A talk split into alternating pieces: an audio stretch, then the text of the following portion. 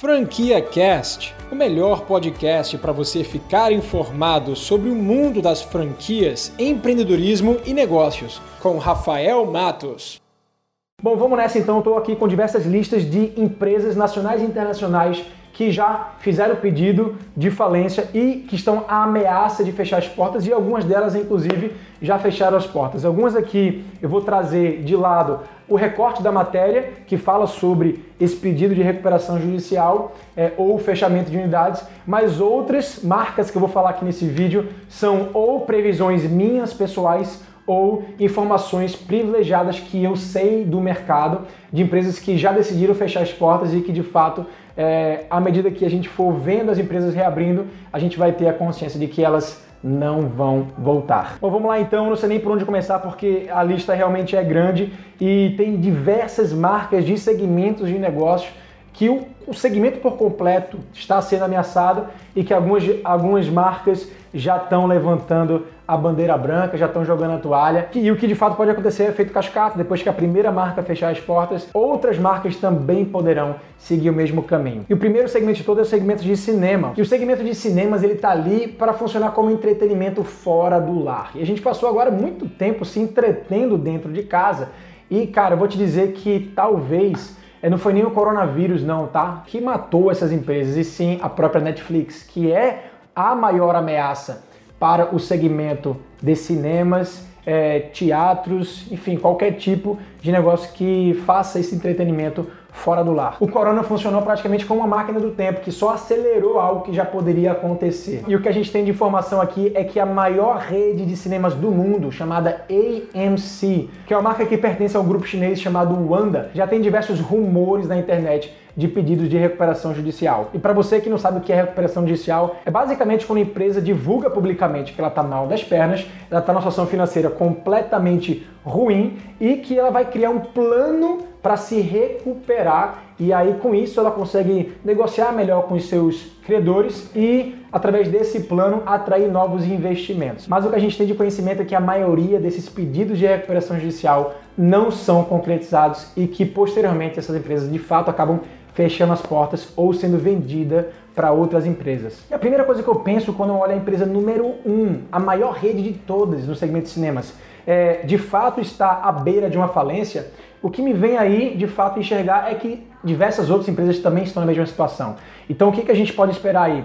Cinemarques, né, é, aqui, aqui no Brasil é muito conhecido, eu já tenho a informação de que em diversas cidades eles não vão mais voltar. E é muito triste pensar em tudo isso porque os cinemas fizeram parte da nossa história, né? Mas de fato o que a gente está enxergando aqui é um novo desenho de uma nova história, de um novo capítulo da humanidade, onde de fato, cara, muitas coisas surgiram de novidades nesse momento e que empresas como a Netflix que trazem a mesma solução de um cinema né, para dentro de casa com comodidade ao custo muito barato e depois de quebrar gigantes como a Blockbuster, muito provavelmente pode quebrar as indústrias de cinema. Só tem uma coisa que eu acredito que possa de fato dar um oxigênio a mais é, para as redes de cinema no mundo inteiro é manterem o direito de utilizar é, esses grandes, essas grandes produções de filme como é, direitos exclusivos para estreias. Então, se a Netflix acabar roubando esse poder é, de outras de outros estúdios de produção de filme, é, o cinema de fato vai perder valor, porque você vai poder assistir o mesmo filme que está em estreia no cinema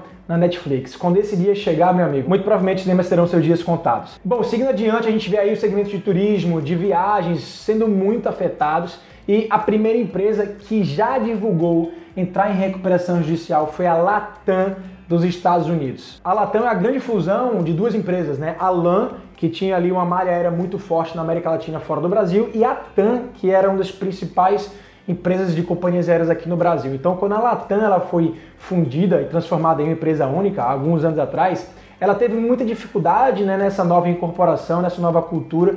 Diversos outros players do mercado entraram com alguns diferenciais que a Latam não conseguiu é, não conseguiu de fato superar, na verdade. E embora a Latam Brasil não tenha ainda solicitado recuperação judicial, é, a gente sabe que essa indústria está sendo muito afetada, inclusive a Avianca, que foi a empresa que quebrou recentemente dentro dessa indústria. E cara, somado a essa falta de perspectiva que tem dos próximos meses dentro desse mercado, vai ser muito difícil as empresas continuarem sobrevivendo, porque a cada dia que os aviões dessas empresas passam no chão estacionados, cara, são milhões de reais sendo jogados ao lixo. E depois das companhias aéreas, esse mercado de turismo, a gente vê o mercado de varejo muito afetado. O comércio, de forma geral, foi muito afetado desde o início do coronavírus, porque a maioria dos comerciantes eles têm ali uma gestão de fluxo de caixa, cara, de uma semana, às vezes de 30, 40 dias. Então, todo esse tempo é, foi de fato crucial para fazer com que diversos pequenos negócios fechassem as portas e os grandes negócios passassem por grandes dificuldades. Então a gente tem duas grandes redes varejistas no Brasil que já solicitaram recuperação judicial. A primeira delas foi a camisetaria Colombo e a segunda foi a Lojas Líder, que é uma empresa de varejo que está ali, é, que é mais especializada no ramo de vestuário e que tem diversas lojas espalhadas no Brasil inteiro. Ó, e essas foram as duas maiores empresas que até agora a gente tem registro de pedido de recuperação judicial. Mas, cara, o que a gente tem de conhecimento de pequenas e médias empresas que estavam em shopping centers espalhados em diversas capitais do Brasil que fecharam as portas, é incrível. O varejo sofreu muito, muito, muito mesmo. Bom, depois de falar de cinemas, depois de falar de negócios de companhias aéreas e depois de falar do varejo, a gente tem ali, dentro do segmento de turismo, ainda empresas de aluguéis de carros. Existe uma empresa americana que é uma das principais empresas que alugam carros, que inclusive funcionava aqui no Brasil, mas foi comprada pela Localiza, ela é chamada Hertz. A Hertz entrou em pedido de recuperação judicial lá nos Estados Unidos e, cara, o que eu enxergo, como diversas outras marcas que eu já falei aqui, é de fato um efeito cascata chegando aqui no Brasil já já. Então, a maior empresa de é, aluguéis de carros que existe aqui é a Localiza. E a quantidade de carros parados que a Localiza tem nesse momento e que não conseguiu arrumar uma forma de, sei lá, inovar, se transformar e monetizar esses carros parados, como por exemplo, talvez fazer uma parceria com Uber ou com qualquer outra empresa dessa, é, bom, não foi feito e de fato o que está acontecendo é prejuízo atrás de prejuízo. Então, se a Hertz, que é uma das principais empresas do mundo, está sobre a ameaça de fechar as portas, cara, isso pode acontecer com qualquer outra. Bom, essa próxima marca, cara, ela é uma marca que eu sou fã de carteirinha. Inclusive, eu tenho plano de fidelidade, eu tô falando da Livraria Saraiva, né? Livraria Saraiva ela já estava passando por uma dificuldade muito grande há alguns anos atrás é, por conta de todo, de todo o avanço da internet, da tecnologia, é, a gente podendo comprar livro pela internet, óbvio, e também tendo ali os livros digitais para a gente poder consumir é, todo o conteúdo que antes a gente precisava de fato comprar um livro e ter ele fisicamente.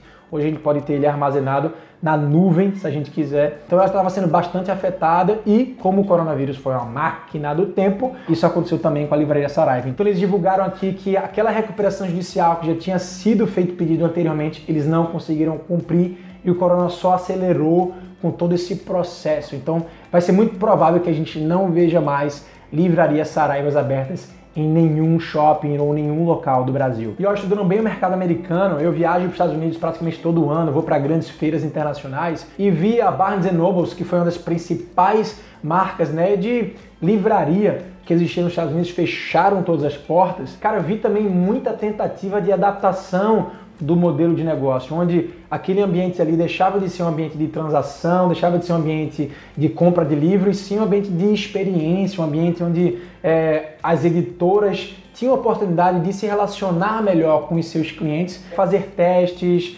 pegar dados importantes dos clientes ali dentro do ponto de venda e de fato criar uma grande experiência cultural é, dentro daquela comunidade, promovendo eventos, é, peças de teatro, lançamentos de livros, filmes e até mesmo ter lojas de outros segmentos, como por exemplo cafeterias, lojas de alimentação, dentro de lojas de livrarias, para que eles pudessem também monetizar de outras formas. E todas essas tentativas e remodelagem de modelo de negócio estavam sendo muito bem feitas, tá? No meu ponto de vista. Mas infelizmente não estão sendo satisfatórias, né? Em termos de lucros financeiros para diversas dessas marcas. E além dessas grandes empresas de livrarias, Outro grande segmento afetado foi o segmento de restaurantes. Bom, embora muito restaurante conseguiu continuar vendendo através do modelo delivery, cara, para grande parte deles não foi nem suficiente para pagar a folha de pagamento dos funcionários. Um restaurante normalmente ele tem um custo muito alto de ocupação e de folha de pagamento. Fora que os insumos, né, que é a matéria-prima que o restaurante utiliza para poder vender os seus pratos, ele tem um prazo de validade muito curto. Então muita parte dos estoques desses restaurantes acabaram indo para o lixo. Então quem não tinha bala na agulha para conseguir sobreviver e botar dinheiro mesmo para bancar a operação durante esse período, acabou fechando. E qual é o resultado disso? Cara, restaurantes como Haskell,